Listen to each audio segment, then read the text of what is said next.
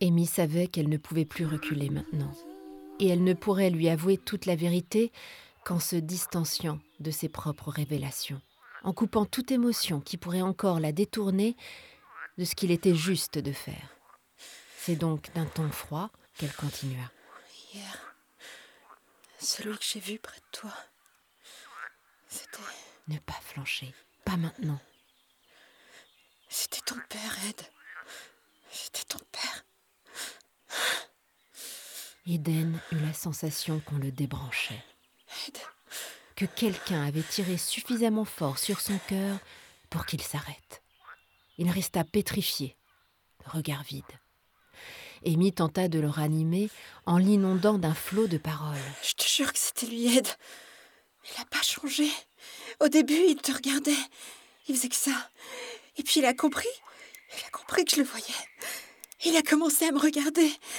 Puis il a, il a hurlé dans ma direction. Quoi? Mais moi, j'entendais rien. Je te jure, j'entendais rien. Les pleurs se mêlèrent à son discours confus. J'ai paniqué. J'ai regardé ailleurs, n'importe où, pour plus le voir. Et puis, puis je suis tombée sur elle, dans un coin de ta chambre. J'ai vu Nani, j'ai vu ma grand-mère, elle était là. Elle me souriait. Elle a tendu les bras vers moi. C'était comme si elle m'appelait.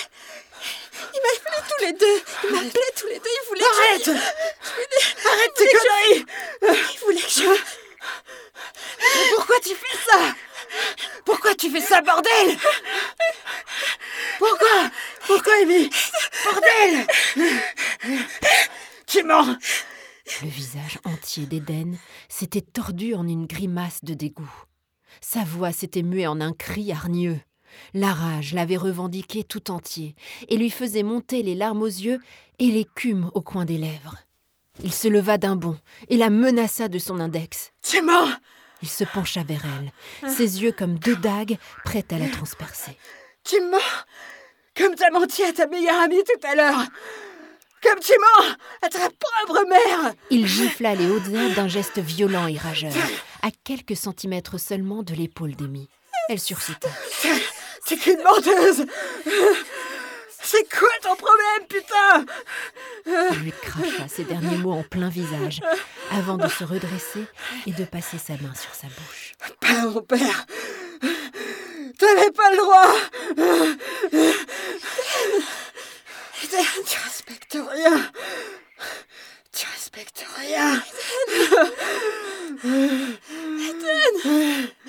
La gorge d'Amy, soulevée par de gros sanglots, donnait à son prénom des intonations étranges et criardes. Elle tendit des mains implorantes vers lui. Eden les balaya hargneusement.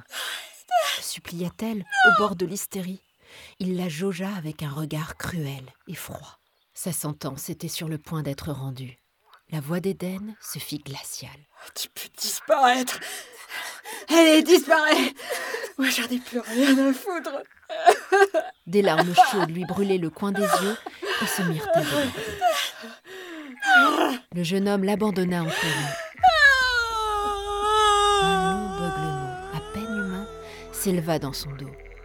Des sanglots convulsifs et douloureux tordirent la poitrine d'Amy. Elle se recroquevilla sur elle-même, meurtrie jusque dans sa chair. Quand le torrent de larmes s'épuisa enfin, elle releva son visage mouillé. Cela ne la surprit même pas. Elle l'avait senti, au fond. Tout comme son univers se désagrégeait, son corps était sur le point de s'évanouir. Sa main gauche, qu'elle tenait maintenant devant elle, s'évaporait dans un déferlement de picotements. Et cela gagnait son avant-bras. Millimètre par millimètre, il était en train de s'effacer sous ses yeux. Amy n'avait pas voulu y croire le matin même. Ce trou béant à l'endroit de sa nuque n'avait pas pu apparaître dans la nuit. Il n'y avait plus de doute possible.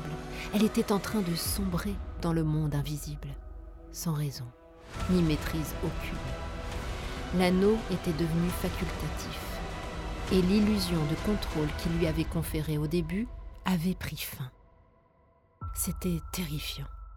Elle allait disparaître. Pour de bon.